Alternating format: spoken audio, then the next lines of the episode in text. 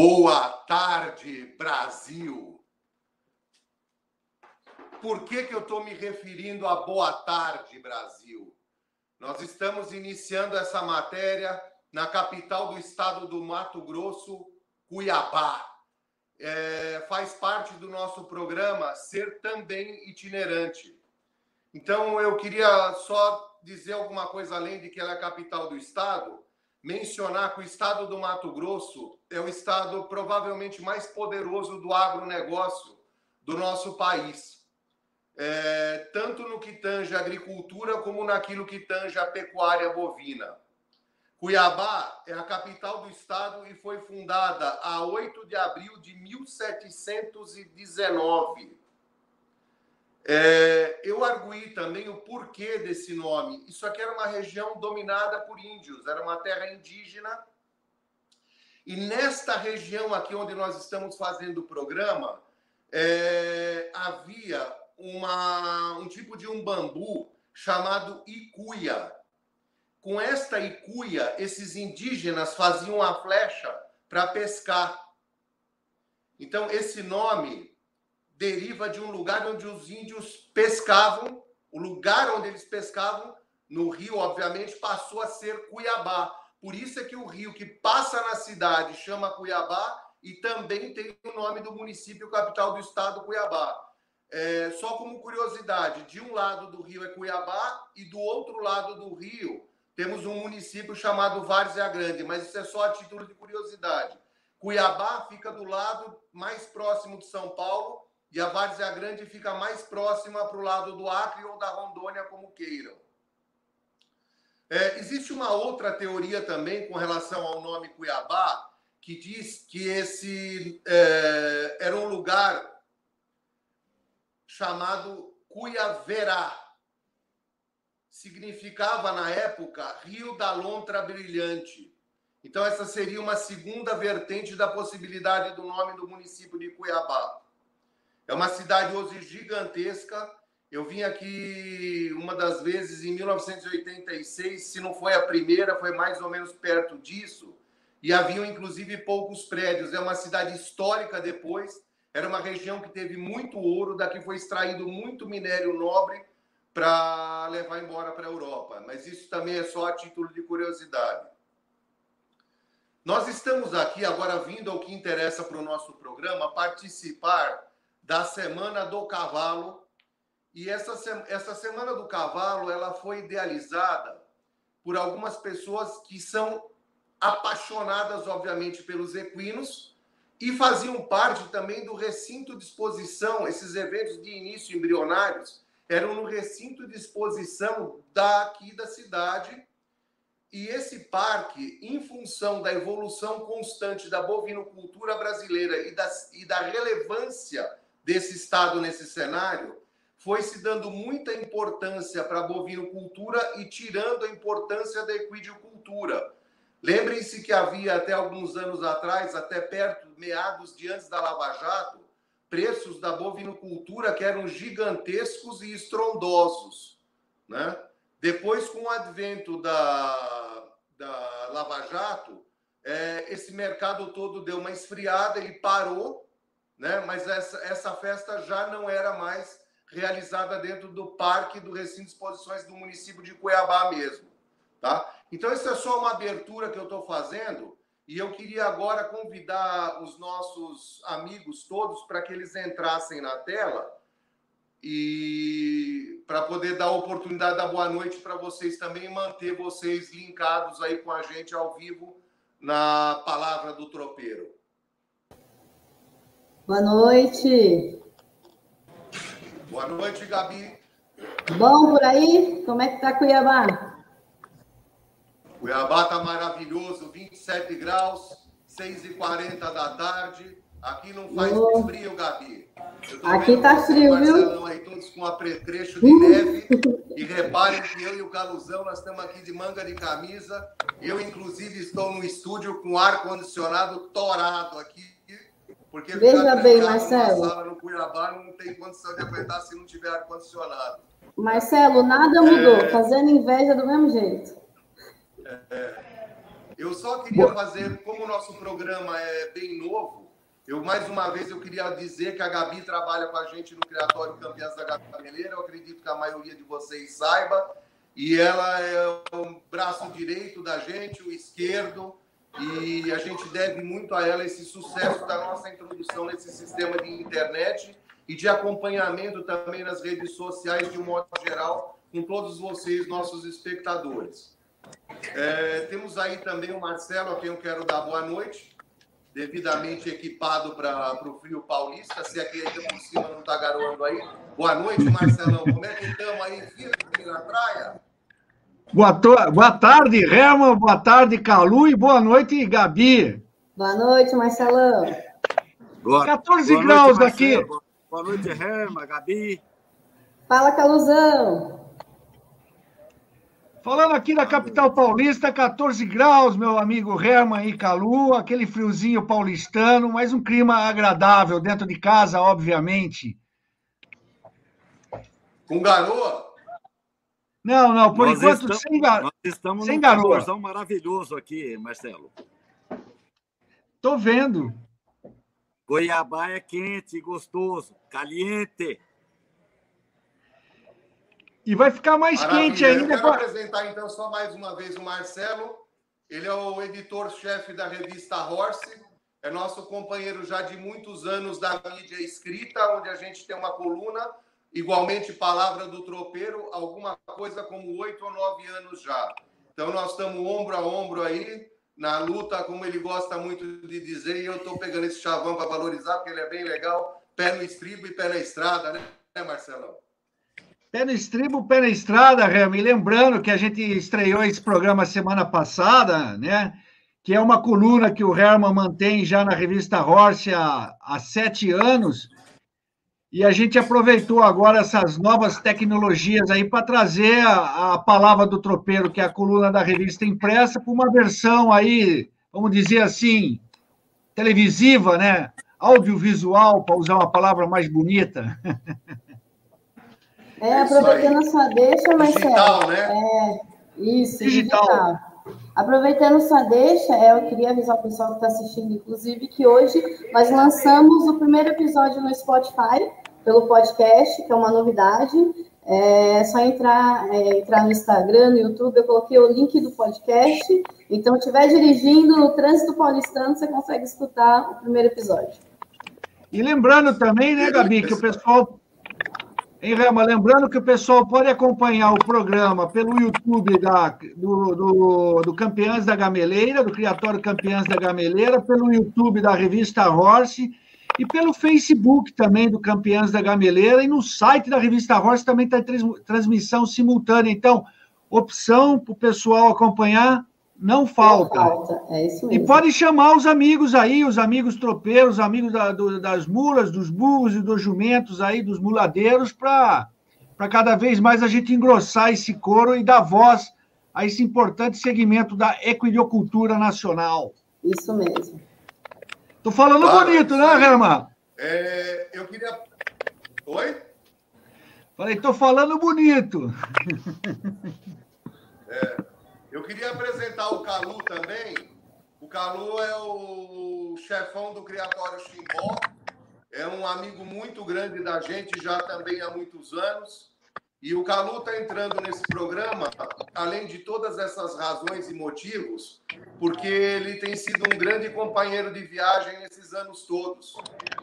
É, vindo aqui, nós estamos, inclusive, viemos, fizemos uma viagem no mesmo carro, e aí eu fiz questão de incluir o Calu no programa, primeiro para agradecer ele por ser um, um baita cara, um tremendo companheiro, e por estar acompanhando a gente também nessa jornada das estradas aí, é, eu diria que desde sempre. E nesse momento, Calu, eu queria que você dissesse para a gente, já aproveitando a oportunidade, o que levou você a vir para cá junto com a gente também, porque hoje a distância é bem maior, né? Nós estamos fazendo essa transmissão a 1.650 quilômetros de São Paulo, capital. Portanto, é uma perna das maiores para nós embora nós tenhamos em mente também fazer um programa em Rondônia e outro no Acre. Mas fala aí, Caluzão, o que, que te motivou a vir? O Herma, é, boa noite, boa noite a todos que estão assistindo aí o programa. É, primeiro, é um prazer enorme estar sempre viajando com você, um grande amigo, um grande companheiro. Um... Você soma muita, muitas coisas para mim como pessoa e, enfim, é, é, uma alegria muito grande estar sempre viajando com você. É, quero também parabenizar aí pelo segundo programa, Palavra do Tropeiro, que eu acho que também é muito importante para quem está nesse meio, né? no meio do tropeirismo. É muito bacana isso daí, é, é, essas palavras de tanta sabedoria vindo de você. É, muito obrigado. Viajar mil e tantos quilômetros, para quem é apaixonado pelo tropeirismo, é, a viagem é curta, é pequena. É muito é um prazer muito grande a gente fazer essa viagem. Né? Estamos aqui em Cuiabá, é, semana do, do cavalo, convidado pelo Jaci, um grande amigo também, uma pessoa ímpar no, no, no nosso meio. É, quero agradecer ao Jaci por, pelo carinho que ele tem com a gente, né, de conosco aí, de estar é, sempre nos convidando. Nós já estamos vindo aqui por algumas vezes, né?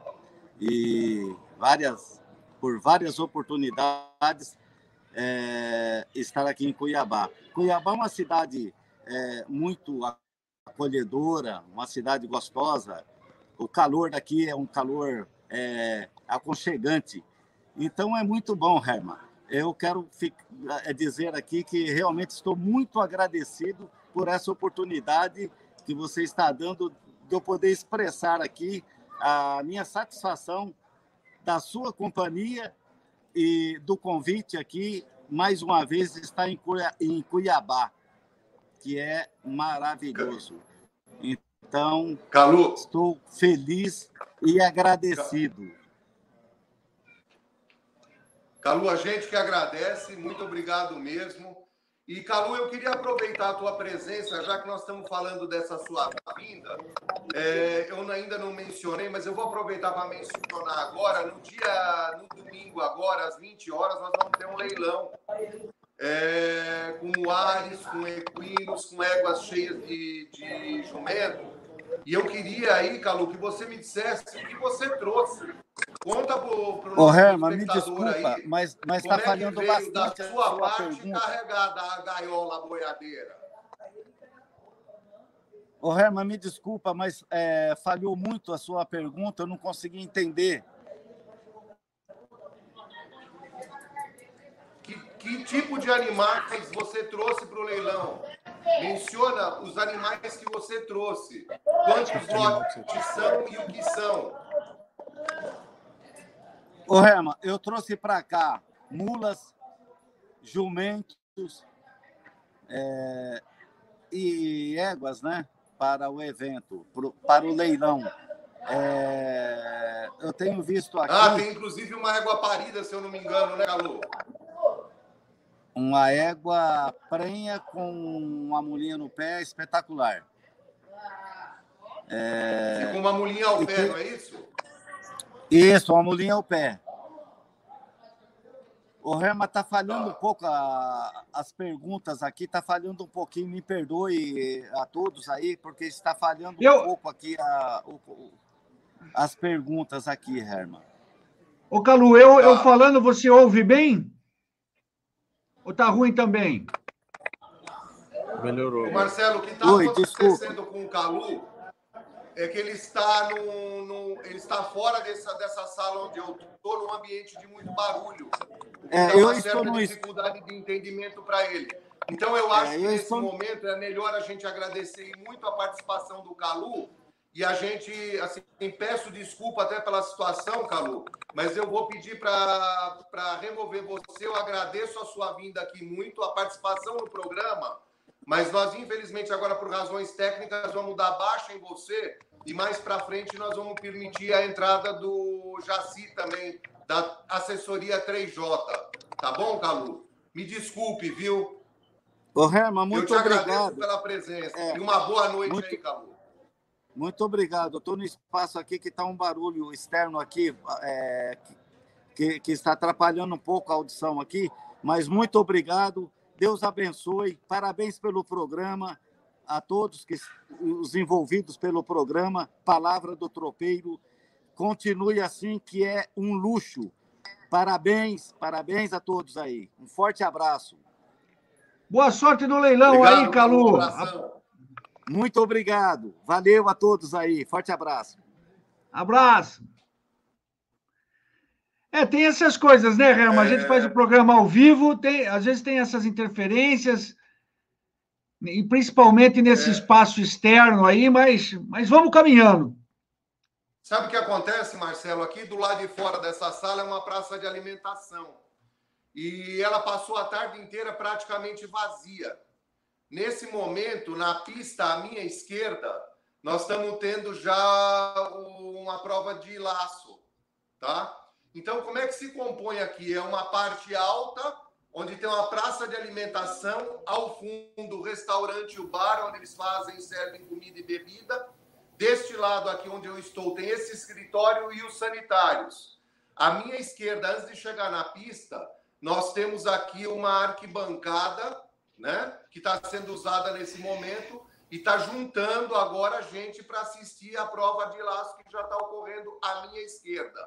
À minha direita, existe uma outra pista nas mesmas condições que também está sendo usada e o público está chegando para assistir esse. Eu não sei agora se é um treino, se já é uma prova valendo ou não, mas o público já está chegando para prestigiar, né? E já se, se para conhecer, para ver como é que é, como é que deixa de ser, ou talvez até espionagem para saber como é que está sendo o desempenho dos outros, né? Também pode ser como a nossa vida em São Paulo não é a vida do laço, a gente e eu não conheço bem as pessoas, eu também não sei exatamente o que é que eles estão fazendo aqui, tá? Mas é mais ou menos essa estrutura. Aqui para trás continua a propriedade inteira e o nome desse recinto chama Aras Twin Brothers. Quem mantém a gerência e a organização e o comando aqui é o CAE. Ele, infelizmente, não pôde estar presente, porque nós estamos acabando de montar toda a estrutura lá e era previsto isso estar pronto no final da tarde, o que não aconteceu. Então, ele está lá se dedicando para que, pelo menos até o final da, assim, da noite, vamos dizer, de hoje, ele consiga adiantar esse processo e resolver esse, esse problema que ele está tendo, uma vez que as autoridades sanitárias aqui é, não, não deram com muita velocidade o alvará de funcionamento deste evento, tá? Então, por isso que a coisa atrasou um pouco. A gente agradece muito a maneira com que o CAE recebeu a gente aqui é, e entende o que aconteceu. É, eu perguntei também para ele por que razão eles saíram lá do recinto e vieram para este recinto. E aí ele me explicou que, em função da mentalidade da família de evitar droga com o filho, relacionamento, relacionamento dele com a família dele, com os amigos dele, o círculo social com o qual eles convivem aqui em Cuiabá, eles acharam por bem é, montar essa estrutura para fazer uma hípica, para ensinar as crianças a equitar. E desta ideia de montar essa estrutura, ele resolveu trazer alguns, algumas modalidades esportivas que agora já é previsto, por exemplo, para o ano que vem, inclusive uma prova de marcha de Moares. Então, estribado nisso, esta propriedade ela virou uma propriedade viável durante o ano todo. Ele tem aulas de equitação aqui todos os dias do ano, o tempo todo. Então aqui não tem nada ocioso, coisa que acontece hoje no recinto de Cuiabá, né? Então, uma, um dos problemas que eles encontravam é que quando lá fica parado, a manutenção também para. E aqui o que acontece? Como aqui tem um giro direto e constante, a manutenção do lugar aqui é impecável, o lugar é muito bonito. Não deu para fazer uma tomada hoje, porque hoje que nós chegamos aqui na parte da manhã para mostrar essa realidade, como eu gostaria de mostrar, justamente porque eles estão levantando as tendas e fazendo mais ou menos uma estrutura parecida com aquela que é de Porá, né?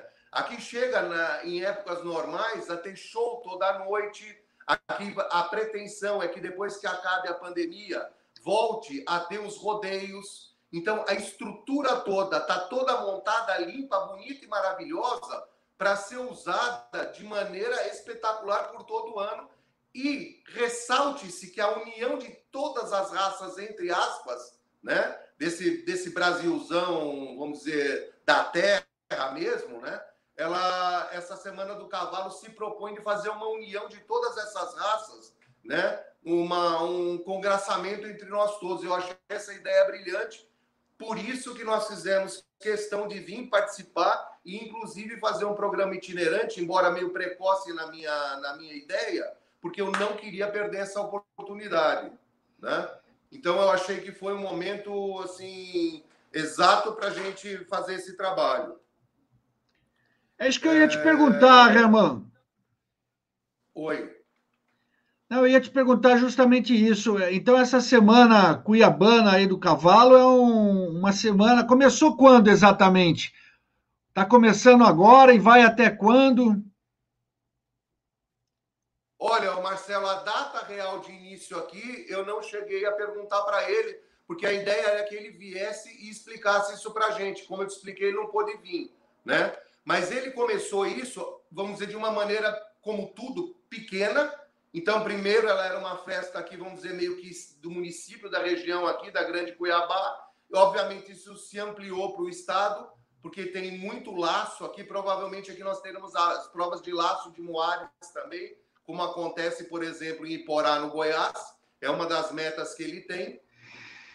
E este ano já era para fazer um negócio, vamos dizer, mais mega. Estava tudo pre preparado e programado já para que fosse esse o ano base. O que acontece é que todo mundo está cansado de saber da situação do Brasil, então ele acredita que ele vai pôr realmente esse, esse evento aqui para estourar, para explodir a nível nacional no em junho do ano que vem, na próxima semana do cavalo. É, ficou claro, Marcelo? Ficou, ficou claríssimo. E me diga uma coisa, Rama, você, você perguntou para o Calu os bichos que ele levou aí para o leilão. Eu queria saber de você, o que, que você levou aí para Cuiabá, aí da sua bela tropa de, de jumentos, muares e, e agora com as éguas, cada vez mais éguas manga aí de primeira linha. Uh, Marcelo, nós trouxemos uh, 10 animais, uh, éguas, jumentos, jumentas e moares. A base do, do nosso leilão será essa. Eu, um pouquinho mais para frente, vou pedir a entrada de um amigo nosso, Jaci, para que ele faça uma explicação do leilão em si, e aí nós vamos, inclusive, mostrar alguns lotes. Mas a tropa que veio é uma tropa boa, é, e eu queria também dizer, antes de chamar o Jaci, que até no que tange os leilões, a estrutura é boa, eles têm um bom tatersal, e esses leilões também serão um dia de cada raça, que vai ser mais uma coisa muito legal e importante para quem cria jumento, porque provavelmente vai se despertar nesses outros criadores de outras raças terem também uma mula dessas raças com as quais eles trabalham. É, e aí nós vamos ter um link com todos, então provavelmente no ano que vem nós vamos ter matérias e entrevistas também com outras pessoas de outros é, nichos de, de, mercado, como por exemplo o cavalo guarda-milha. É, hoje é Isso é, um é muito legal, né? que tem uma, assim, uma, um, uma apreciação nacional gigantesca, né? É uma raça que explode no Brasil mas por não ser um animal de marcha, que é o nosso trabalho principal, é, a gente não fala muito dele. Agora, quando a gente tiver num evento desse, todo mundo junto, e tiver prova de laço de mula e não sei o quê, aí eu acho que vai dar um clima maravilhoso para a gente fazer um trabalho sinérgico e, nesse momento, divulgar essas raças e tantas outras quantas estiverem presentes na Semana do Cavalo do ano de 2022. É uma interação muito importante, é né? A, esse é um dos nossos objetivos. Aqui, conversando e preparando o terreno para o ano que vem, a gente vem fazendo e fará até domingo, no dia do leilão. Que nós vamos ficar aqui até o apagar das luzes no dia 20, domingo. E aí a gente retorna para São Paulo, mesmo havendo uma continuidade da apresentação de diversos tipos de animais aqui. Porque para eles essa semana só vai acabar na semana que vem. Isso aqui hoje é, é aproveitando para abrir essa festa a partir de amanhã, sexta-feira. É, aproveitando a deixa, é, o pessoal que segue no Instagram é, acompanhou o senhor diariamente, é, desde segunda-feira, inclusive, e chegou ontem aí em Cuiabá e compartilhou alguns momentos aí dentro do recinto. Então, para a galera que segue no Instagram e algumas redes sociais, a gente vai continuar até domingo, inclusive até do, durante o leilão, é, acompanhando essa semana, porque não só o programa agora, mas também até o domingo. Isso é muito legal. É, e também o pessoal agradecendo que o senhor está mais interativo dentro do Instagram, aparecendo em vários momentos, e está todo mundo. É uma coisa diferente, né? Então, queria agradecer o pessoal que está curtindo, está comentando, e a ideia é essa: até domingo a gente compartilhar vários vídeos. Ô, Rama, eu queria. Eu sei que. Eu queria, eu queria só, Marcelo, agradecer, meus amigos. É muito gratificante ouvir o que vocês estão dizendo, essas mensagens, né? e dizer que a gente está aqui feliz, contente também com o ressurgimento da palavra do tropeiro é, de uma maneira, vamos dizer, não posso dizer televisiva, né? Mas é, para nós isso também é motivo de muita felicidade. Eu queria dizer para vocês todos que nós estamos à disposição de vocês para esclarecer eventuais dúvidas. É, a ideia é fazer um programa para vocês, né?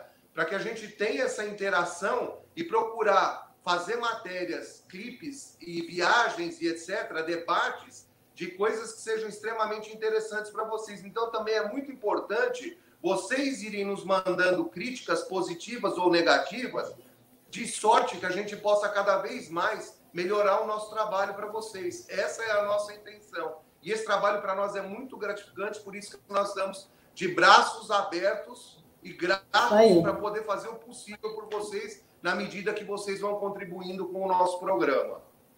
Mais alguma coisa, Gabi? Não, por enquanto é só.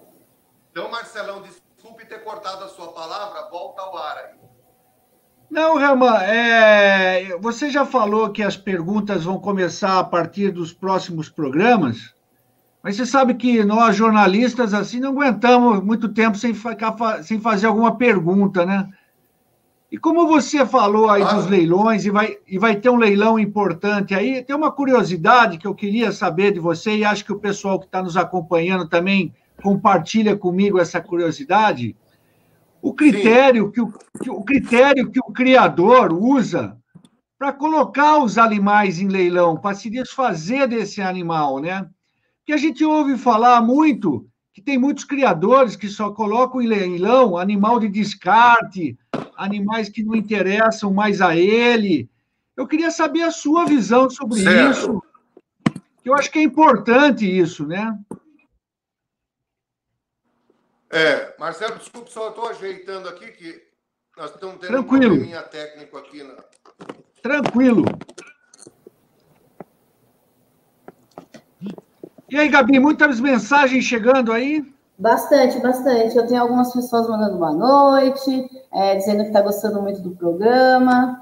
É, conforme você já tinha dito, os, as perguntas vão a partir dos próximos programas, que hoje o foco é Cuiabá. Então, a gente está colhendo algumas dúvidas e, inclusive, algumas sugestões. E nos próximos programas, ao decorrer, nós vamos falando aqui. Marcelão já resolveu o problema. É, normalmente as pessoas usam os leilões realmente para proceder da maneira que você está comentando aí.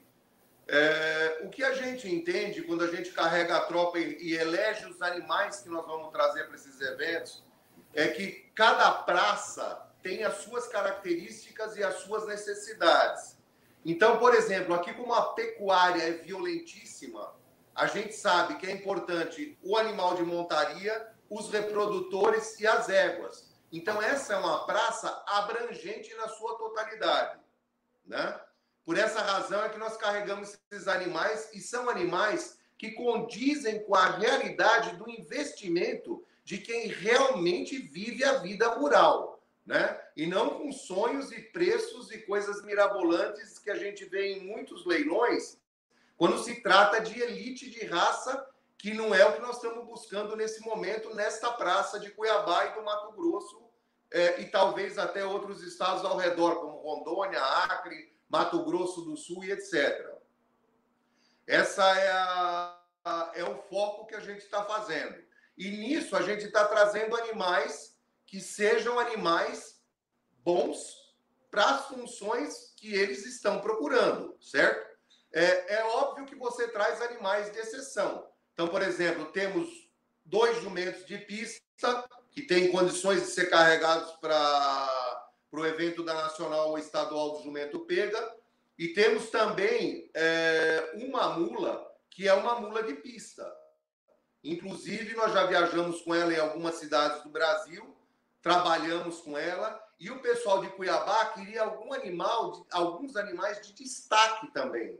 Não só atendendo a realidade, mas para mostrar e fomentar que tem coisa melhor e, mais coisa para se fazer aqui também nessa região toda. E por essa razão nós trouxemos esses asininos de pista e trouxemos uma mula de pista também. E ela, mesmo antes da abertura do parque, ela já está dando ibope na cidade e já tem vindo gente para ver, montar tanto a mula como para apreciar, obviamente, aí não estão montando, mas para ver os jumentos em questão que nós estamos falando. O povo aqui está bem ávido por esse leilão, curioso, e aí eu queria aproveitar a oportunidade, Marcelo, se você não tiver nenhuma outra pergunta, para convidar o Jaci para entrar no ar da 3J Assessoria, que é quem está assim administrando o todo aqui. Pode ser? Bora, vamos lá ouvir o Jaci. Muito boa noite a todos. Como tá as coisas por aí em São Paulo? Já que tá um pouco mais frio que aqui em Cuiabá, mas vamos para cima, né? Vamos, vamos tocar aí. Estou aqui pronto para responder qualquer pergunta que vocês quiserem saber a respeito do leilão, a respeito do propósito do leilão. Eu já vi algumas indagações aí muito importantes é, do Marcelo falando que antigamente leilão tinha a fama de ser é, válvula de escape de animais, né? Eu queria dizer bem claro que é, o trabalho da gente é, é gerar alegria para os outros e não gerar apenas boletos, né? Então, assim, queremos pôr animais boa, de extrema boa. qualidade é, na mão de, de usuários da raça. É, aí o pessoal pode questionar que vai abrir o catálogo do leilão e pensar o seguinte: ah, mas tem burro de serviço? Tem, mas o burro de serviço que tem, ele vai atender aquele, aquele projeto que foi feito para ele, que é realizar o serviço no campo. Então, assim, desde a mula de pista até o burro de serviço, acho que tem que ter um critério de seleção, dependendo do valor de cada animal. Herman. É isso aí. Você... Conduz aí. Eu só vou pedir licença. Eu... trouxe o Rama, eu só ia pedir licença para você se a gente pode ir mostrando algumas coisas aí do leilão enquanto a gente conversa aqui. Não, eu justamente ia pedir para ele se ele já formatou isso, se vocês já se acertaram, e se ele pode mostrar alguma coisa para a gente, que eu acho que seria muito Opa. legal saciar claro. a curiosidade dos espectadores aí nesse sentido. Claro, então, na verdade é assim, na verdade é assim, Rama, a gente combinou de mostrar aí um, um, lote de cada, de cada, de cada espécie, vamos colocar assim, mula, burro, jumento, jumenta, égua, égua mangalaga, égua mangalaga machador, aleatoriamente, sem nenhum áudio, aí só para só o pessoal ir dando uma olhada enquanto a gente bate papo, para não ficar só vendo a nossa cara aqui também, que acho que eles gostam mais de ver o bicho mesmo, né? Tá bom. Então vamos lá, manda a bala aí tá enquanto a gente vai conversando. O Jaci, eu queria aproveitar e também falar um pouco da nossa história junto aí, né? O Jaci começou com um cliente do Criatório Campeãs da Gameleira, ainda menino, foi lá com o pai dele.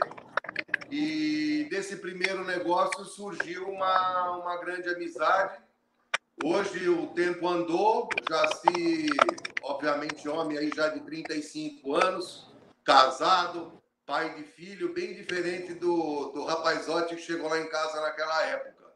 E também foi uma das grandes amizades que eu fiz, ah, vindas aí da, das tropas, das viagens. Ele também é um, o Jaci é do Goiás, ele nasceu em Tumbiara, né? E a gente encontra normalmente em eventos em Goiânia, em Iporá e outras cidades aí, agora muito aqui em Cuiabá. Eu já vim algumas vezes com ele aqui, porque ele é um dos um das pilastras do, do leilão aqui da, da Semana do Cavalo. E o leilão seleção também de Cuiabá, que ocorre em outubro. O ano passado, esse leilão ocorreu em 28 de outubro. Salvo eu ter enganado, Jaci. Tá certo o que eu estou falando ou você quer fazer alguma correção, Jaci? Não, tá tudo correto, tudo correto. Acho que sua memória é até melhor que a minha, viu, Herman, para essas coisas. Foi isso mesmo, é, fizemos. E você, você e... pode falar também um pouco para nós, Jaci, como é que esse entrosamento seu com a leiloeira, porque você dá assessoria, é, como é que você linkou a leiloeira? E eu também queria que você falasse dessa ideia, porque para mim ela veio a partir de você, desse, dessa, desse trabalho de pré-lance, na minha opinião, fantástico que vocês desenvolveram, que praticamente o leilão ele começou já hoje, né? Numa, numa febre de pré-lance. Eu queria saber é, como é que vocês idealizaram isso, como é que isso começou. Então, tanto o pré-lance como o seu relacionamento com o pessoal da leiloeira. Então, Herman, é, eu sou criador de, de cavalos quarto de milha já tem muitos anos. E eu fiz um leilão ano passado que se chama Tradição e Inovação, junto com a MG Leilões. E aí, no, nos conversas de bastidores ali junto com o Guilherme Marini, ele falou: tem vontade de fazer um leilão de Moar, né? De um leilão top. Aí a gente fizemos o primeiro leilão Moares de seleção em outubro do ano passado. E deu super certo. E eu, eu continuei na assessoria tanto nos quartos de milha como nos Moares. E venho, e venho trabalhando dessa forma aí, em parceria com o MG Leilões. Já estamos indo agora para o quarto leilão, né? Com menos de um ano graças a Deus, uma coisa que, que deu, que está dando muito certo. Qual foi a sua segunda pergunta? Não, eu quero voltar ainda nessa. É, Jaci, fala para mim também desse trabalho teu com ele, além desse relacionamento de vocês, é, quantos leilões você vai fazer? De que raças eles são? Conta aí para nós. Quantos? Como é que é isso aí, esse, esse, essa, esse trabalho seu aqui nesse evento? Nesse evento agora, Herman, eu vou participar de cinco leilões. O primeiro é agora domingo, depois tem um leilão de quarto de milha é, que é de embriões e babies, né? Babies são animais com menos de um ano e meio.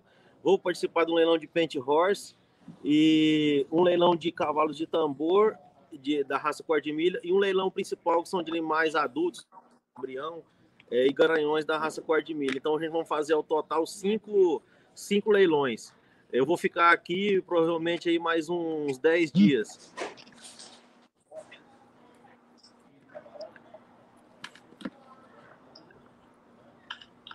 Posso fazer uma pergunta, Herman?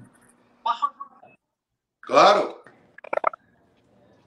Jaci, eu queria saber aí de, dessa história do, do, dos burros e mulas de filhos de, de égua quarto de milha, porque aqui no Sudeste, aqui em São Paulo, a gente está muito acostumado com, com os muares de cavalos marchadores, de éguas marchadoras, né? Mas eu certo. sei que o pessoal gosta muito aí, principalmente para essas provas de laço aí, de fazer muar de, de quarto certo. de milha. É, é bem mais comum isso aí, né? Isso. É, a necessidade de se cruzar os bons jumentos com as boas éguas quarto de milha foi na intenção de fazer animais de explosão, animais para fazer tanto na lida é, como no esporte com o gado, né? A gente tem as provas de laço, o team rope, que é o laço pé, laço cabeça, tem a tradicional pega do bezerro, que faz no Iporá, que saem duas duplas, saem amarram o bezerro, que seria, é, que seria mais ou menos parecido com o tie-down rope ou laço de bezerro, que é praticado com os quartos de milha, só que só sai um nesse caso. o run short, o penny, que é um esporte que engloba toda a família. Então, assim, o que é que eles precisam? De animais de velocidade, ágeis e com calcense, que seria o senso de gado, aquela vontade de procurar o, o animal. Então, por isso procurou, é, começou a surgir essa essa interação de cruzar os bons jumentos com as boas éguas quarto de milha. Existem gente até que importam éguas e fazem é, burros e mulas dessas éguas. Exemplo da Fazenda Berrante, as mulas campanário, que, que é tão falado que também é de propriedade da Fazenda Berrante, é, a gente vê que eles usam isso e são muito bem aceitos. Por quê? Porque o esporte com o moar também vem crescendo, o esporte com gado vem crescendo. Então eles precisam um pouco dessa habilidade, que vem um pouco da matriz quarto de milha e o temperamento, é, e o bom temperamento, a boa índole e agilidade também, que o jumento hoje em dia também já é observado bastante para ser usado nesse tipo de, de animal, entendeu? Ô Jaci, Marcelo, posso perguntar ou você tem mais coisa aí? Claro, é, manda.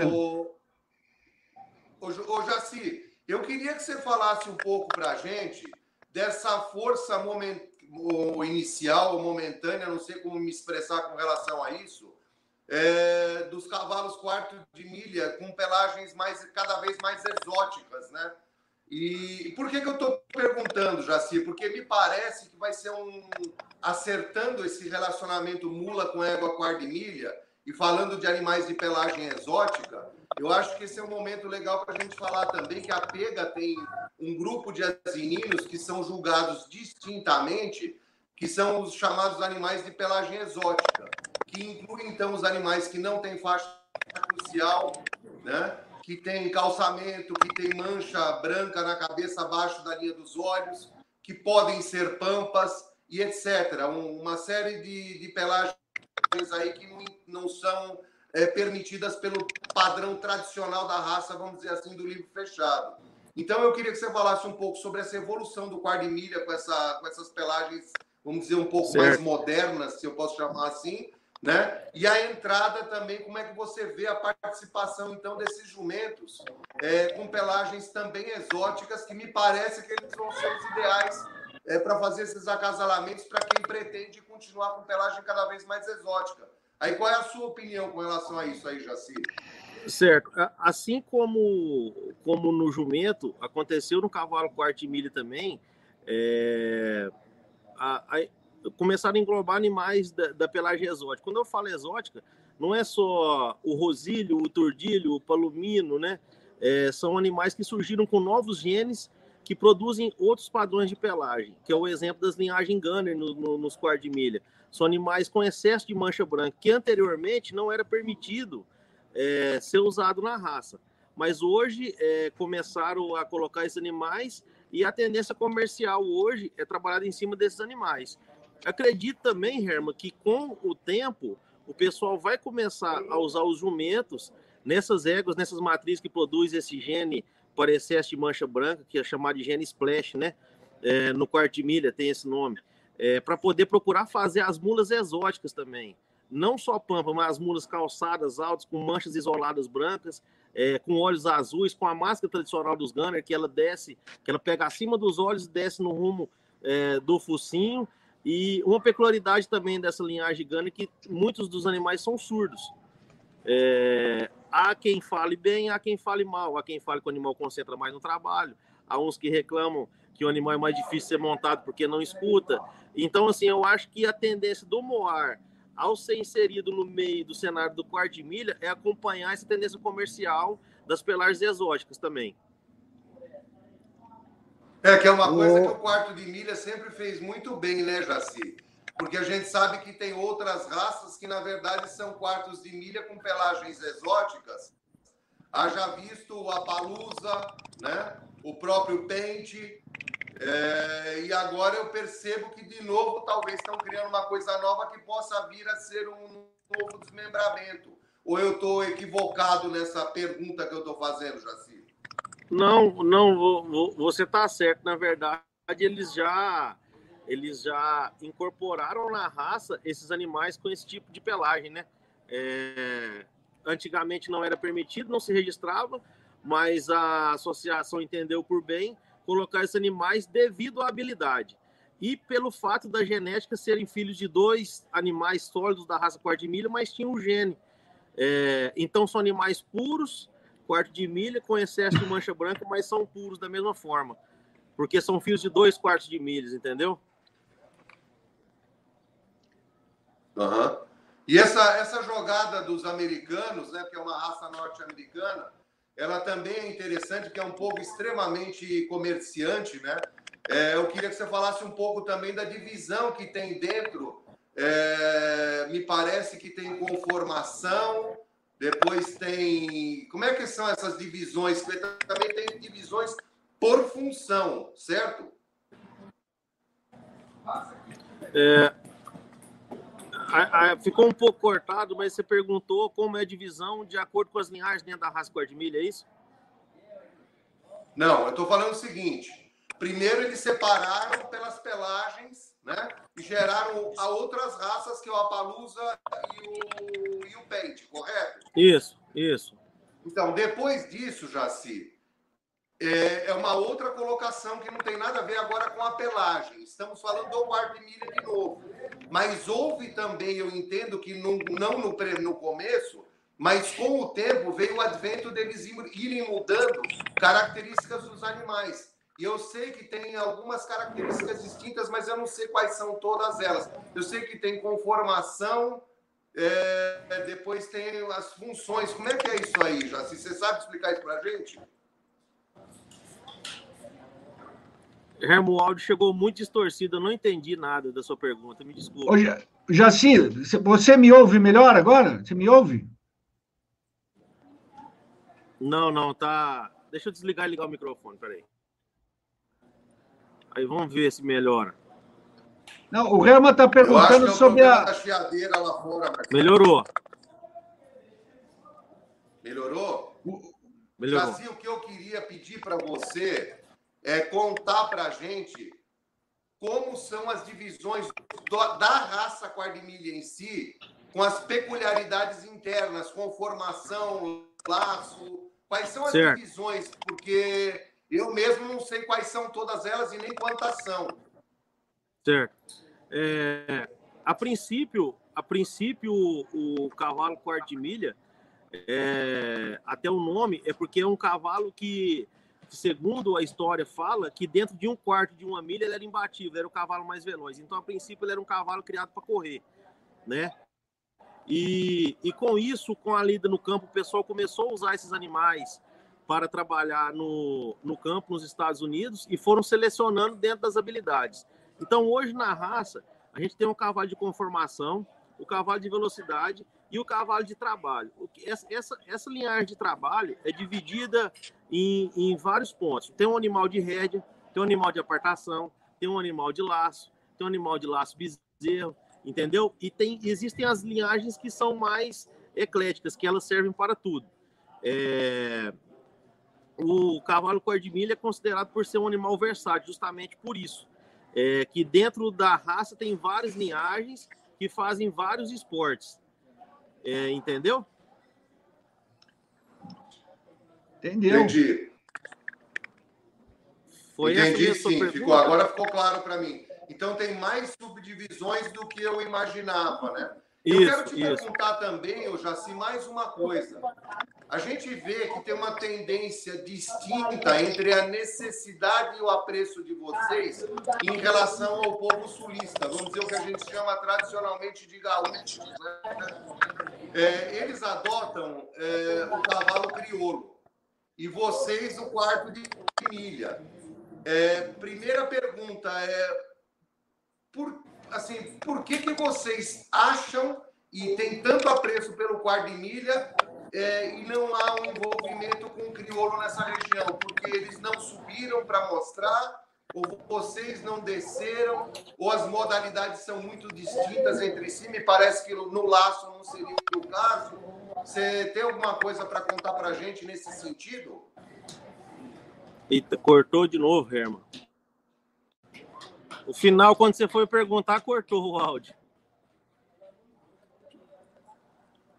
É, a pergunta, então, vamos fazer ela mais curta. Por que a preferência da região centro-oeste pelo quarto de milha, em detrimento, por exemplo, do cavalo crioulo do sul? Eu não, não escutei. Não deu para escutar, o áudio ficou distorcido. Mar Marcelão, vamos fazer o seguinte, então. Vamos agradecer a participação do Jaci. É, infelizmente, estamos tendo problema de transmissão aqui de Cuiabá, mesmo que foi com Calu. Jaci, muito obrigado. Então, desculpe fazer um corte súbito agora, mas eu tenho certeza que oportunamente nós vamos ter uma condição melhor para fazer um programa com você também. Tá bom, meu amigo? Eu queria te mandar um grande abraço e um muito obrigado.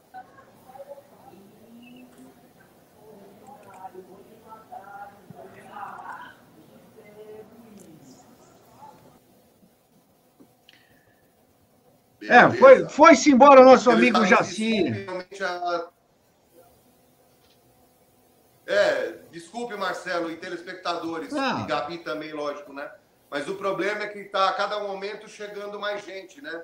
Veja aqui em Cuiabá agora são sete e meia da noite, sete e vinte, e só chegando mais gente. Não é tanta gente assim, mas o problema é que começam a conversar, se cumprimentar, e às vezes os amigos, esse aqui é um vão livre, eles começam a se enxergar de longe, um chama, o outro grita, o outro dá risada, e às vezes amigos que não se vêem há algum tempo, aí na hora do abraço também é, aquela barulheira, então é pouca gente, mas o barulho acaba ficando grande, porque é um espaço que permite uma ressonância. Eu notei outra coisa muito interessante na estrutura aqui deles, né?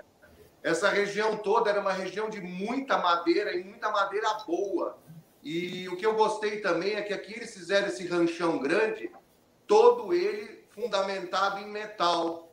Então, mesmo com a fartura que sempre houve nessa região com relação à madeira, né, eles tiveram uma preocupação ecológica e fizeram toda uma estrutura muito bem montada, mas com base em metais, né? Isso aí também é outra coisa que eu queria parabenizar a equipe do CAE aí, essa ideia de preservação ambiental com a qual o agronegócio brasileiro, embora com muitas críticas, sempre se preocupa e sempre vem inovando e mostrando que a coisa não é como parece e que realmente os maiores interessados na preservação do meio ambiente são eles, uma vez que é a base da fonte, fonte de renda deles, obviamente, e também é a base principal de sustentação da economia brasileira. Haja visto que às vezes você compra menos camisa, mas nunca compra menos comida, você tem que comer. Então esse agronegócio ele é sempre pujante, constante e de crescimento eterno, né? Uma vez que a população mundial cresce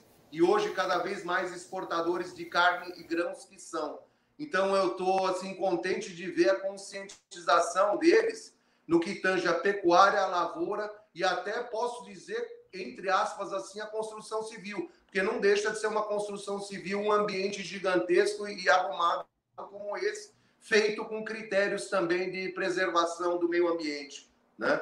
É uma coisa que me chamou a atenção e eu também queria fazer o comentário com relação a isso. Uma Ô, coisa que me entristeceu um pouco é também. Oi? Não, eu queria fazer uma colocação com relação a essa pergunta que você fez aí para o Jaci, do, do quarto de milha e do criolo. Obviamente, eu não posso responder por ele, e a gente gostaria muito de saber a, a, visão dele, a opinião dele sobre essa questão aí, por que, que o quarto de milha tem uma penetração maior na região, mas a, fruto, assim, da, da experiência e da rodagem nossa aí por, por esse mundão afora, Rio Grande do Sul, Rio Grande do Norte, Brasil todo, é, existe uma questão principal, que é uma questão logística, né? Porque o crioulo está muito centrado lá no extremo sul do país, então só essa, essa logística já dificulta um pouco.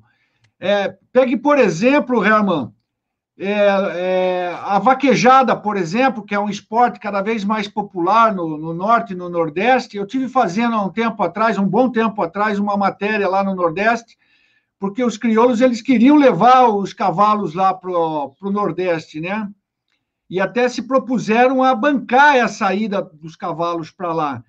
E eu fui lá para Caicó, no Rio Grande do Norte, e eu descobri que um dos primeiros cavalos a fazer sucesso lá na vaquejada era um, era um crioulo, um cavalo chamado Massarico, e que fez muito Olha. sucesso. Hoje, hoje praticamente é dominado pelo. Pois é, então. E eles tinham essa ideia, então, e eles estão estudando até, até ainda hoje uma forma de, de, de, facilitar um pouco essa logística do, dos cavalos lá do Rio Grande do Sul para chegar em outras regiões do país. Só para esclarecer esse ponto aí, é, obviamente, são dois cavalos de extrema habilidade né, na modalidade esportiva. O quarto de milha tem essa fama de ser o cavalo mais rápido do mundo em curta distância, mas o crioulo também vem estar tá encostando cada vez mais aí, buscando mercado. E a gente tem visto muito pouco cri, crioulo cruzando com, é, com éguas, desculpe, jume, é, jumentos cruzando com éguas crioulas, né, Raman? Isso você podia falar é, um pouco para a gente. Esse mercado também é um mercado crescente. Mas antes, Marcelo, ainda queria é, falar um pouco com relação à vaquejada. Por quê? Porque foi um capítulo da história que o Jaci deixou passar. Foi muito bem lembrado, né? Ah, e aí, voltando a distância do crioulo para cá e daqui para o Nordeste, por exemplo, ou para o Norte do Brasil, né? É, veja, eu, eu entendo que é por um foco tradicionalista mais de cultura, talvez até por influência da cultura norte-americana, nessa nesses estados todos que nós temos acima do, do estado do Paraná, eu diria, né? Você vê que já em São Paulo já vem muito hábito de chapéu americano, é, calçamento americano, as calças americanas que chegaram no Brasil na década de sei lá quantos, 60, talvez, com aqueles blue jeans, aqueles jeans duro, né? E eles foram os formadores desse modismo nessas regiões. Enquanto os campeiros lá embaixo, é, para serem gaúchos, seja da onde eles nasceram, é, seja Paraná, Santa Catarina, Rio Grande do Sul, Argentina, Chile, Paraguai, Uruguai, é manter a tradição da pilcha que são as vestes deles, que incluem a faca, né?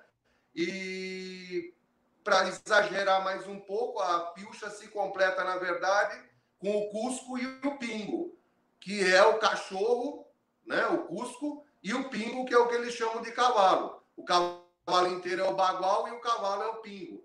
Então, é, é esse é o complemento, né? Porque o gaúcho dá um ar desta convivência com a tropa, convivência rural, como eles, e eles são realmente sinérgicos, né? Como se eles eles compõem uma assim é até meio estranho dizer isso, mas eles aparentemente compõem até como se fosse uma egrégora, sabe? Aquele aquele clima de união que eles têm ali. E a gente vê aqui uma coisa já mais um pouco mais diferente, um hábito já que tem aquele prazer do cavalo, mas são prazeres de estupim, de rompantes coisa que você não vê no gaúcho. O gaúcho é o cavalo da madrugada até a noitada, né? Então é uma característica. Lá no sul, agora respondendo a sua pergunta, ah, não. Antes disso, Marcelo, eu queria também te pedir para, de alguma maneira, a gente linkar e mostrar aqui aquele programa de pelagens que você fez, porque eu tenho discutido muito com o povo aqui no Cuiabá aquela matéria maravilhosa né? aquela genialidade que foi feita unindo três brasileiras que têm bons conhecimentos e até muito maiores do que a maioria da população no que tange pelagem, mas não só no que é o assim vamos dizer o dia a dia do visual, do embasamento genético. Então, se você não se importar e não for difícil, isso me ocorreu agora de tarde conversando com eles. Tem muita gente querendo ver aquele seu programa da Horse TV e aí eu não sei se você consegue se virar nos 30 aí agora ou não. O que, que você me fala disso? Não, a gente até consegue, né? Só lembrando, o programa foi, acho que passou, acho que faz umas três, quatro semanas, numa série de debates que a gente está promovendo todas as segundas-feiras, às 19 horas. E, e naque, naquela ocasião a gente discutiu, o tema foi o que a gente sabe sobre genética de pelagens no Brasil. E a gente convidou é, a professora Adalgisa, que é lá de Minas Gerais, e a professora Dulcineia, que juntas escreveram esse livro que se chama As Pelagens de Cavalos no Brasil, na, na verdade, As Pelagens de Equinos, né? E convidamos também uma, uma doutora brasileira, mas que mora nos Estados Unidos e trabalha numa empresa de genética, a doutora Laura Patterson. E a gente fez um debate aí, que são, que são leituras diferentes, né? A professora Adalgise e a professora Dulcineia tem um trabalho pioneiro feito há mais de 20 anos, que é um trabalho referência hoje em todas as raças, praticamente, e em todos que buscam informação sobre pelagem. E, por outro lado, a gente tem a Laura, que está lá nos Estados Unidos, e a gente sabe que os americanos estão super na frente nessa questão de estudos científicos, e trouxe bastante novidade para a gente. Inclusive, uma das coisas aí polêmicas que foi tratada no programa foi uma questão apresentada aí pelo Jaci, que é o problema auditivo dos cavalos de que a gente chama aqui albinos, que ela também já não, não gosta nem que use essa expressão albinos, porque ele, ela diz que não são albinos, que é, é, é, é, um, é um tem uma outra denominação, e que eles não são assim categoricamente todos surdos. E, e, muitos defeitos que apontam nos cavalos que têm esse tipo de pelagem clara é muito mais mito do que realidade. Por isso que o debate acabou ficando um debate quente, você acompanhou, foi super bacana, né? Mas foi um, uma discussão em altíssimo nível, e quem quiser acompanhar, rever esse programa, eles estão, estão todos disponíveis lá no, no canal do YouTube da Horse, que a gente está transmitindo também aqui a palavra do tropeiro, é só ir lá procurar é, a genética, o que a gente sabe sobre genética de pelagem no Brasil e resgatar se nós conseguimos colocar algumas imagens aí rapidinho tal, mas vale a pena de, quem se interessa pelo assunto dar uma passada por lá. Tá.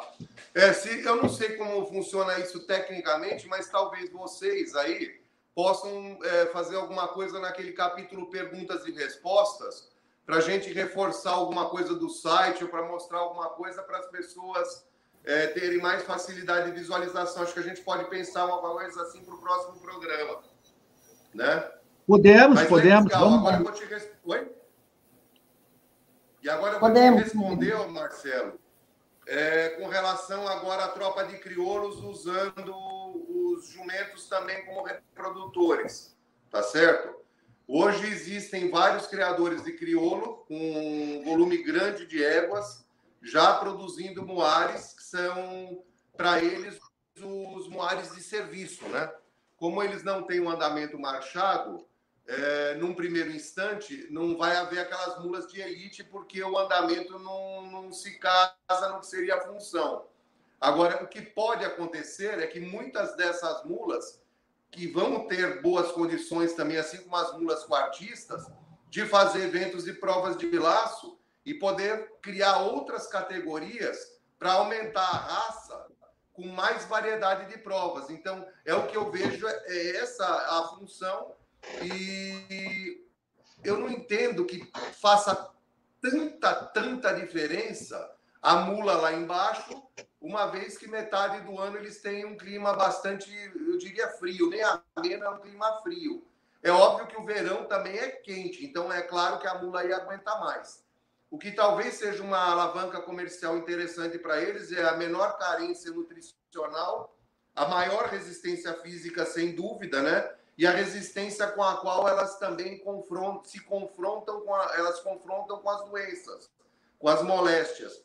Então é sabido que um cavalo acometido, por exemplo, de anemia infecciosa, né, não que a gente queira que isso aconteça, mas ele tem uma vida útil curta, né, se comparado com uma mula. É, a gente vê aqui muito no, no centro-oeste e no norte do Brasil, regiões endêmicas de anemia infecciosa, onde esses moares eles, eles têm uma condição assim de sobrevida que realmente é surpreendente, sabe? Então eu acho que essas características das mulas também vão no Rio Grande do Sul favorecer, mas é um mercado que vai demorar um pouco a mais a amadurecer, assim como tudo, né, Marcelo? Tudo demora um pouco mais para amadurecer quando está muito frio, né? É, até as frutas elas demoram um pouco mais. Então vai ser um trabalho um pouco mais árduo, mas vai dar certo também. Eu tenho certeza absoluta disso. Mais alguma dúvida com relação ao crioulo? Não, já que a gente está dando esse passeio aí pelo Brasil, lá pelo Sul, né? Queria que você falasse um pouco sobre a, a, ligação da cultura tropeira com a cultura gaúcha, que me parece que tem bastante simil, similar, similaridade, né? Sim, Marcelo, mas aí não é exatamente por causa do cavalo crioulo, aí era uma outra realidade. O que acontece lá, como acontece aqui, né? O minério foi muito forte aqui, ouro, e lá embaixo, é, principalmente a prata, né? porque Argentum de Argentina e etc., tudo isso aí vem da prata, bacia do prata, do Rio da Prata, eles tinham muito minério, esse minério precisava ser transportado. E aí os volumes de peso não eram possíveis para os cavalos, porque uma mula puxa é, assim, duas vezes o peso dela, e o cavalo já não consegue isso. Então, a, a, e ela come menos, ela gastava menos para o tropeiro, por essas razões, se desenvolveu naquela época lá embaixo esse mercado. Os padres jesuítas fomentaram muito isso também como fonte de renda da igreja. E essas mulas foram sendo criadas e fazendo esse trabalho. E muitas dessas mulas também viajavam ali pela Cordilheira dos Andes, que é um lugar que é muito difícil para o cavalo. E até os caminhões, por exemplo, na Colômbia hoje, até hoje chamam mulas. Ninguém fala, eu tenho um caminhão, eu tenho uma mula, mas na verdade a mula dele é uma carreta. Porque quem conseguia pular a cordilheira para cá e para lá e fazer todo aquele trabalho naquele penhasco, é, só, só havia duas opções, ou a mula ou o bode. O bode não aguentava carregar peso, então usava-se a mula ou o burro para fazer esse serviço. Esse período áureo da prata, ele caiu. Então, esse serviço, aquela regi região da cordilheira, já tinha uma necessidade menor de moares. Ora, o que nós vamos fazer com esse volume de produção gigantesco que nós temos? Ele calhou junto com o momento brasileiro da prosperidade da, da mineração e da necessidade do Brasil também de movimentar cada vez mais é, peso, é, dinheiro, informações e etc. O governo não queria que as mulas saíssem do Rio Grande do Sul por uma entrassem no Brasil dos outros países lá embaixo e canalizassem do Rio Grande do Sul para São Paulo por uma única razão, que era a razão tributária. Naquela oportunidade, a gente não tinha ainda a indústria automobilística, obviamente. Tudo era carregado, todo o peso, em lombo de burro e mula. Então, como eles necessitavam desses tributos para manter o Estado e cada vez mais eram ávidos por dinheiro, eles canalizavam tudo no Rio Pelotas que é a passagem para Coxilha Rica, que era farta em alimento, e ali esses animais lá no Passo do Inferno, Garganta do Diabo, Passo de Santa Vitória, eu já escutei uma série de nomes com relação àquela, àquele local do Rio Pelotas, é, eles tributavam os animais ali e dali eles migravam para Sorocaba, todos canalizados por razão tributária. Dali em diante, eles eram pulverizados pelo Brasil com funções tanto de vender animais em outras regiões, como acontecia do Sul para São Paulo, como também carregando carga, carregando correspondência, carregando um monte de coisa que fosse necessário.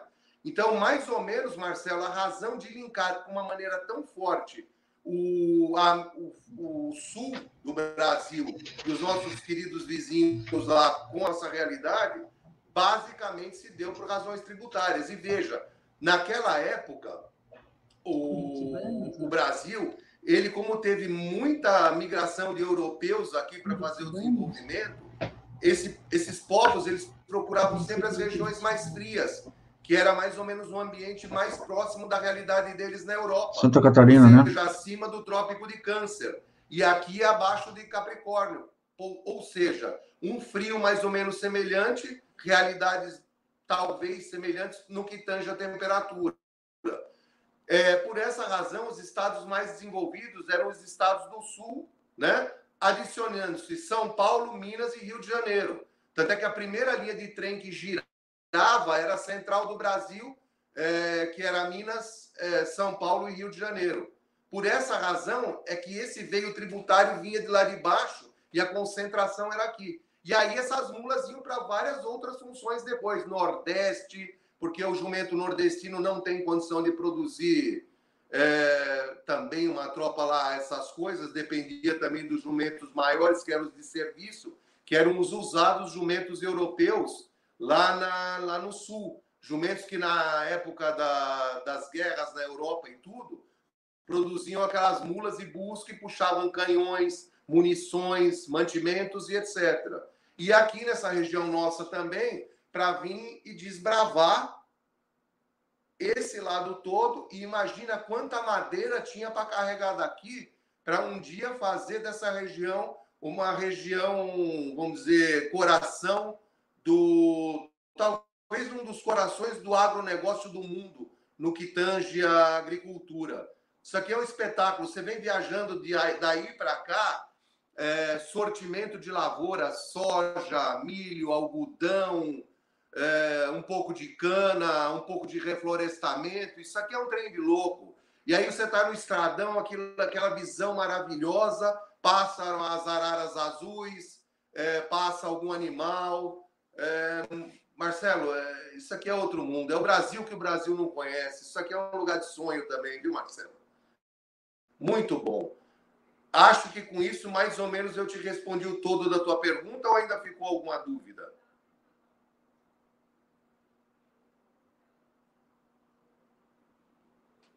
Marcelo? É o momento cultural aqui da palavra do tropeiro. Claro que respondeu, Rama.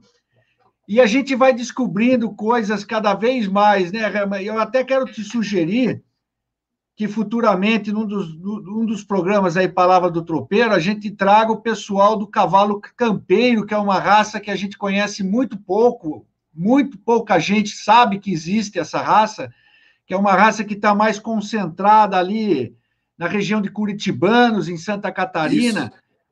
que é um cavalo, só para não deixar o público assim super curioso, e também não vou conseguir descrever, mas a grosso modo é uma, é uma raça morfologicamente parecida com o, com o cavalo crioulo na rusticidade, e, mas que tem como característica esse andamento marchado, né?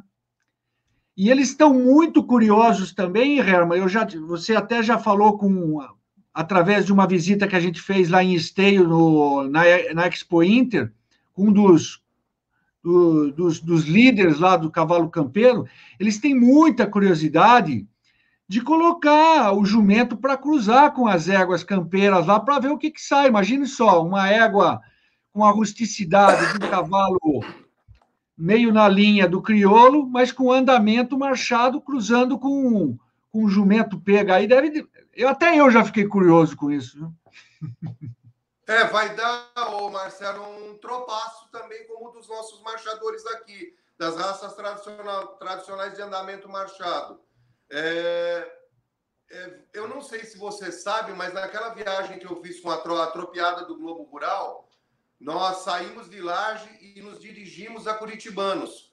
E no trecho de Curitibanos para cima, nós fomos acompanhados pelo pessoal do cavalo, é, vamos dizer, o campeiro lá das Araucárias, né?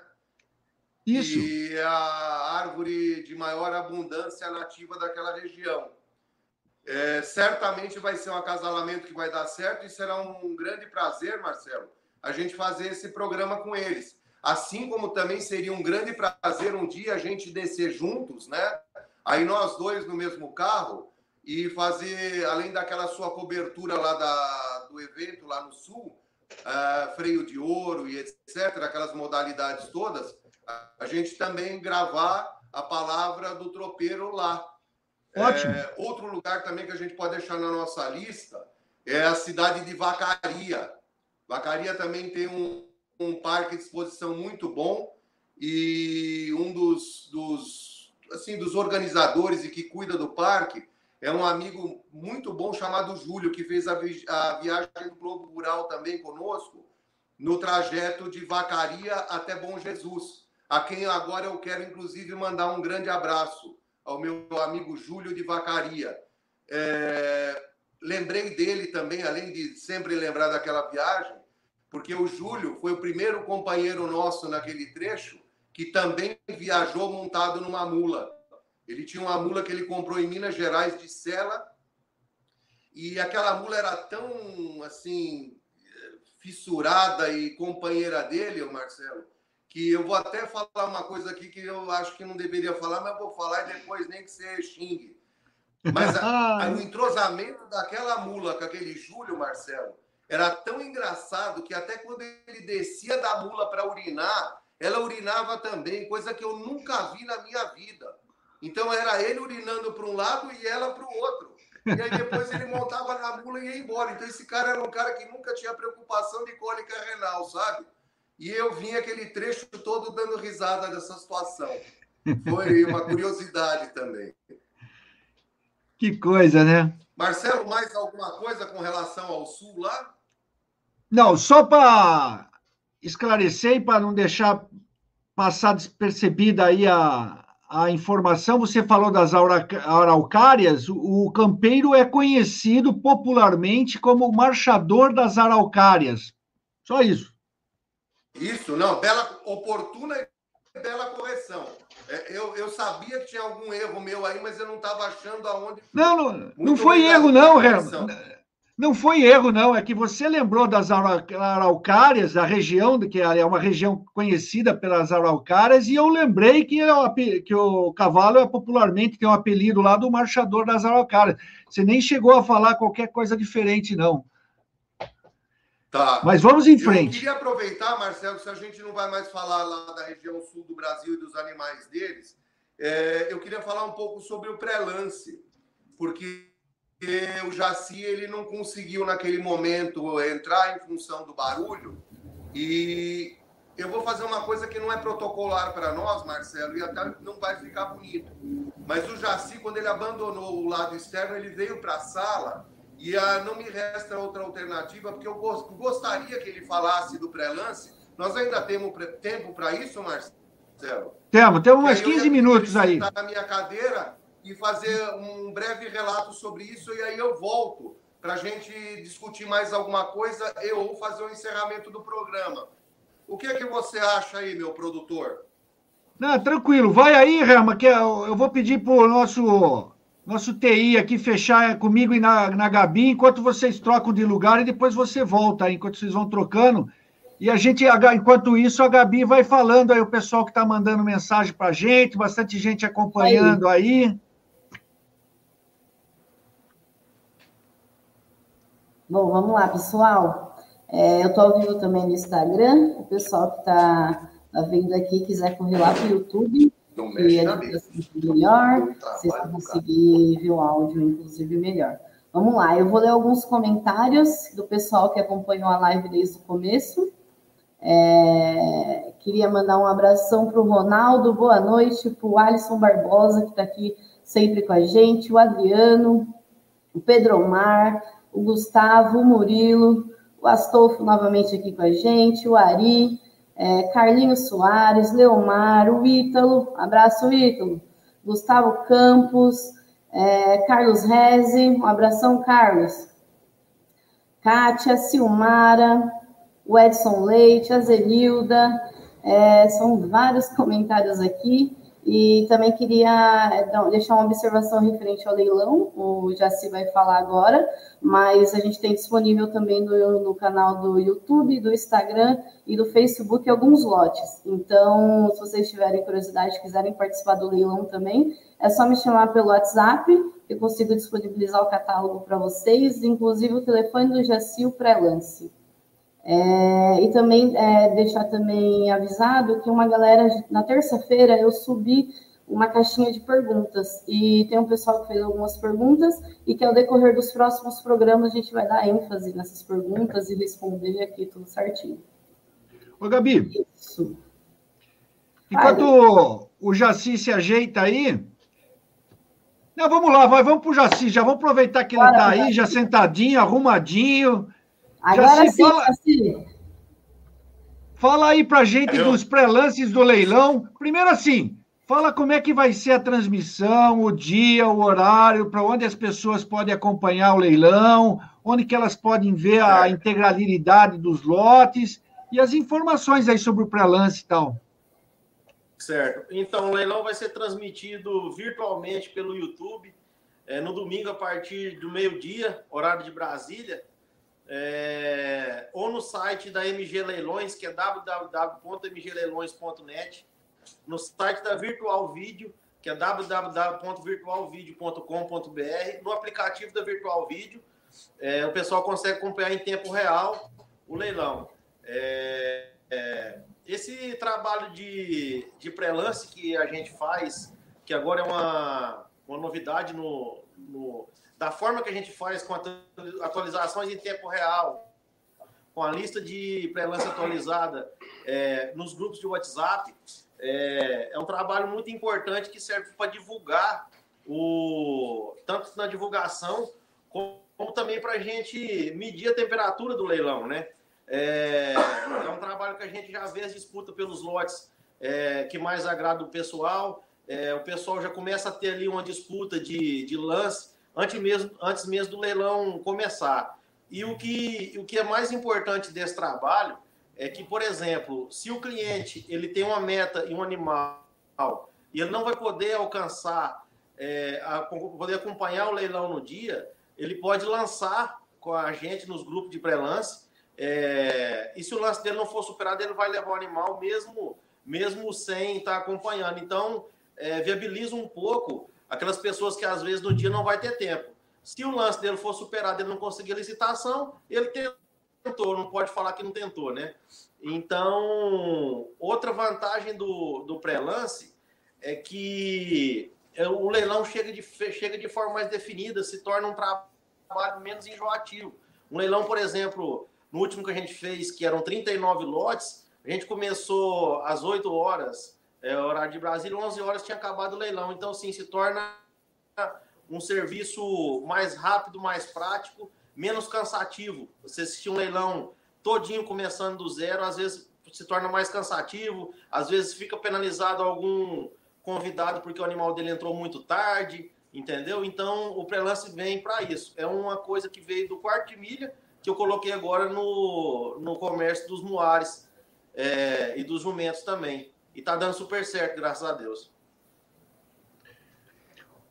Ô, Jaci, e me diga uma coisa, é, com relação, dá para fazer uma estimativa da expectativa desse leilão com relação aos leilões anteriores? Qual, como é que vocês estão planejando? Você imagina que esse ambiente ainda de pandemia que a gente está vivendo, obviamente, alguma coisa acaba prejudicando, né? Mas como é que vocês estão avaliando isso aí?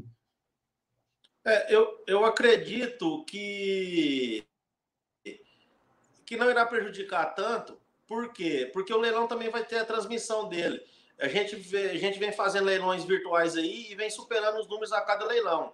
É, o último leilão que a gente fez em relação ao penúltimo teve um faturamento de mais de 160 mil a mais, mesmo sendo virtual. Então, a pessoa que não pode vir no recinto, ele vai acompanhar também na plataforma, nas mídias sociais, o leilão da mesma forma.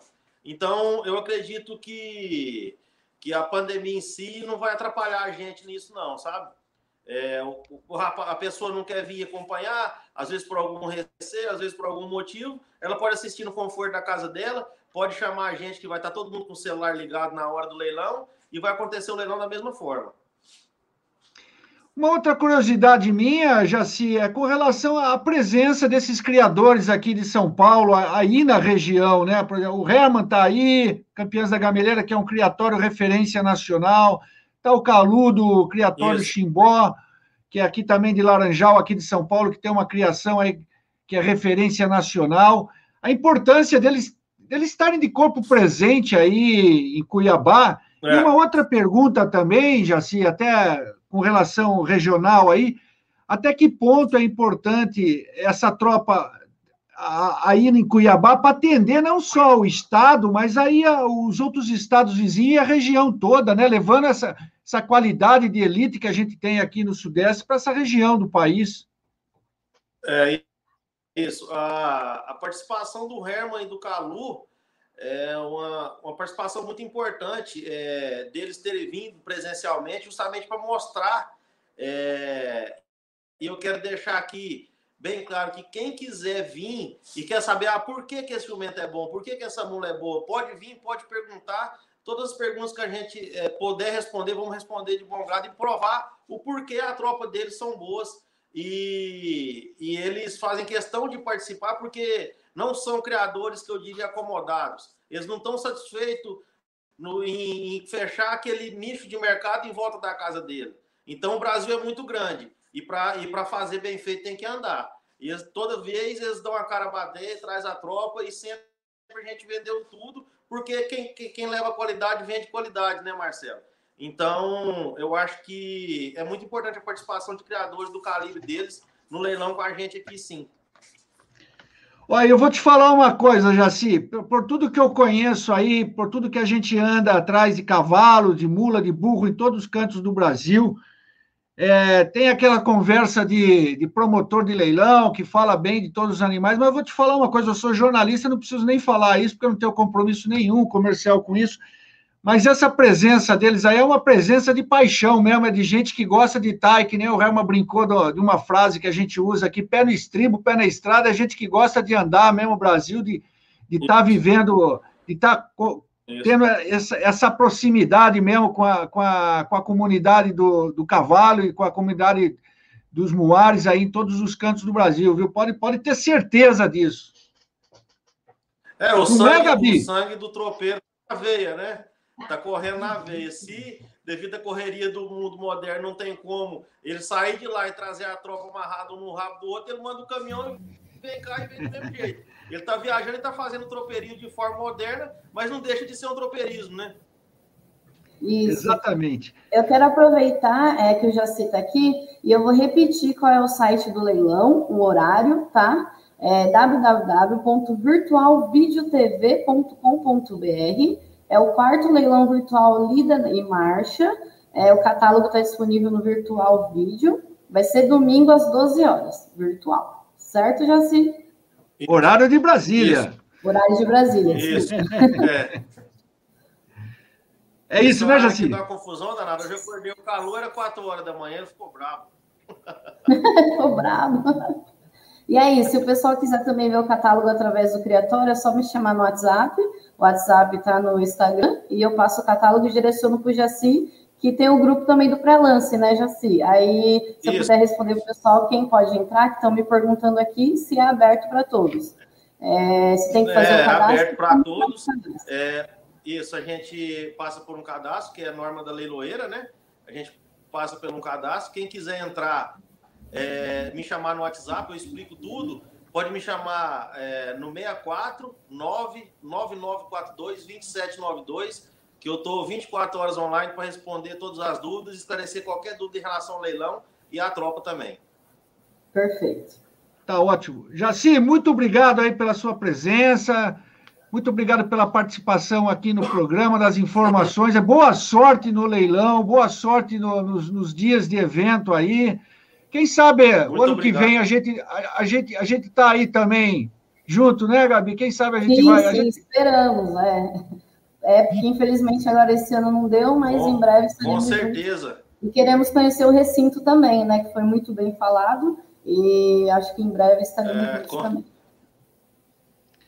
Muito com, obrigado, Jaci. Com certeza, com certeza, com certeza o convite aí está feito. Nós vamos estar aqui de novo no ano que vem e nos próximos anos subsequentes também.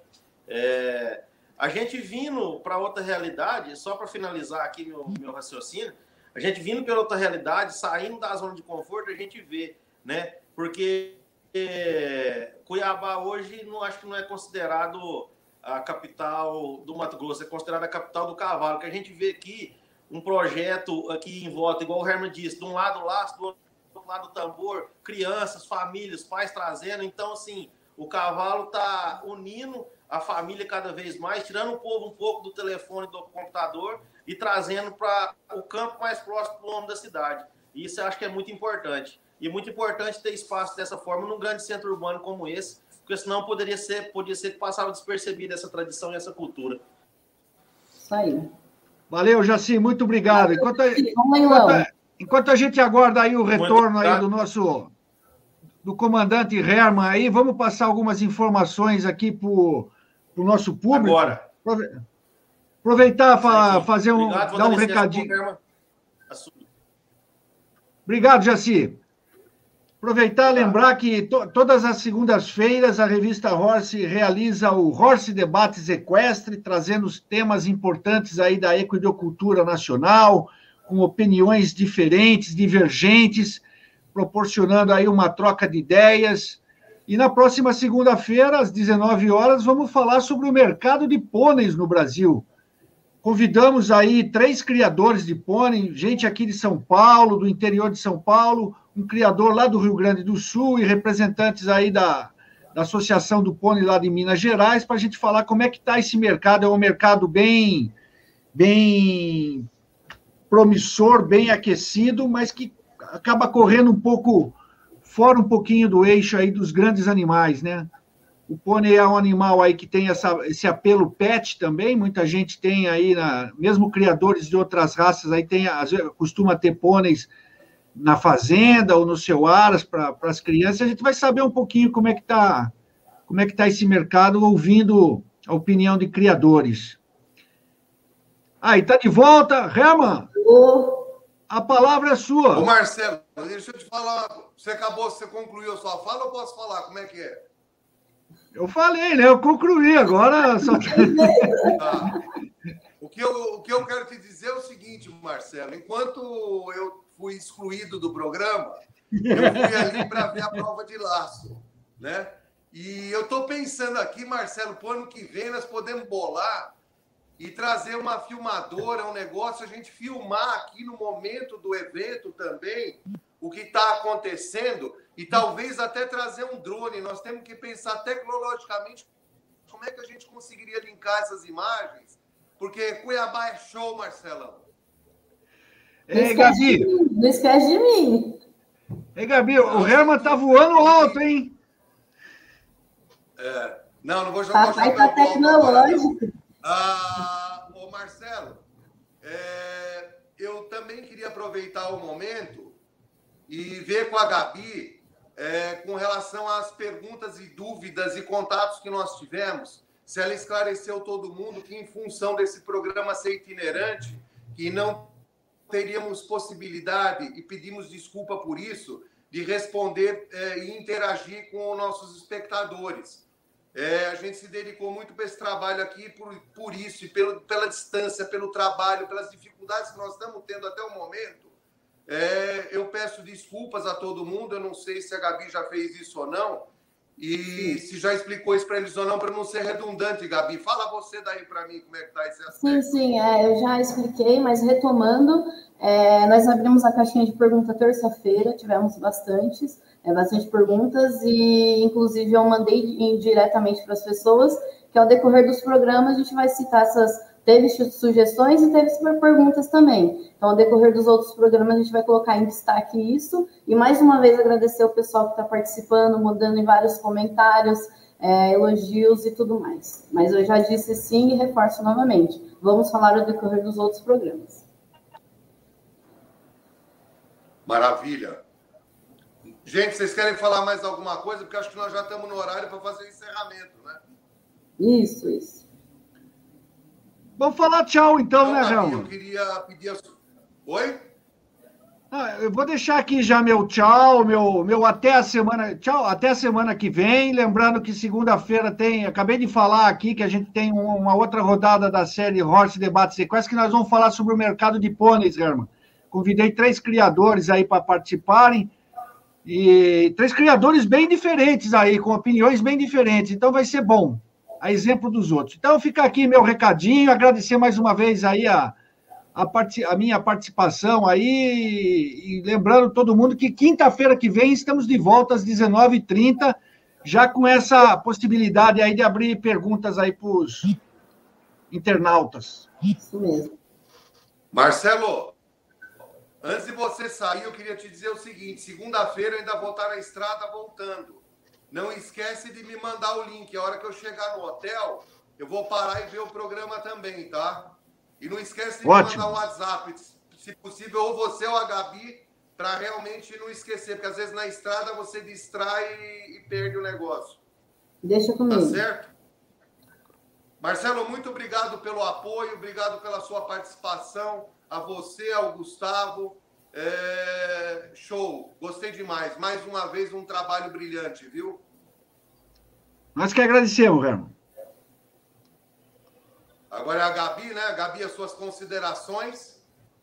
Obrigada novamente, o pessoal do Instagram que está acompanhando até agora, do YouTube. Lembrando também que os episódios agora estão disponíveis no Spotify, um podcast. Então, finalizando esse programa, eu subo a plataforma. E lembrando também que tem leilão domingo, é, precisando de catálogo e mais informações, entre em contato pelo WhatsApp, que está disponível no YouTube também o nosso WhatsApp, é e-mail e outras plataformas. E é isso, muito obrigada novamente, obrigada, seu Herman, obrigada, Marcelo e até quinta-feira. Ô, Rama, fala sério, hein? Programa Palavra do Tropeiro de Muladeiros no podcast não é para qualquer um, não. Não é fraco, não. Nem a turma do cavalo tem essas coisas aí, hein? Ô, Marcelo, para falar a verdade para você, essa linguagem de vocês, vocês vão ter que me traduzir quando eu chegar em São Paulo. Porque eu sou bem matungo mesmo e não entendo nada disso, mas deve ser coisa boa, viu? É bom, é então, bom. Eu queria agradecer, não sei se é todo o público que acompanha ou por que razão isso acontece ou se é por nossa causa, não sei nem o que dizer, mas muito obrigado. Eu queria já também fazer o meu encerramento, se a Gabi. Você tem mais coisa para falar, Gabi? É isso, muito obrigada, é isso. Tá. Eu queria também, para não ficar com muita agora delonga, agradecer muito a todos vocês, telespectadores, a Gabi também, que foi um, uma participação importantíssima, está sendo fundamental no nosso trabalho. A todos vocês, telespectadores que nos prestigiam, meu muito obrigado. Eu queria dizer que agora são passadas oito horas em Cuiabá, é, portanto, agora chegou a hora de um alemão tomar cerveja, porque aqui é quente e não vai ser vinho, não. Vai ser cerveja. E com isso eu encerro o programa. Oito horas da noite e pouquinho, nove e pouco aí em São Paulo, horário de Brasília, com o meu tradicional Boa Noite, Brasil!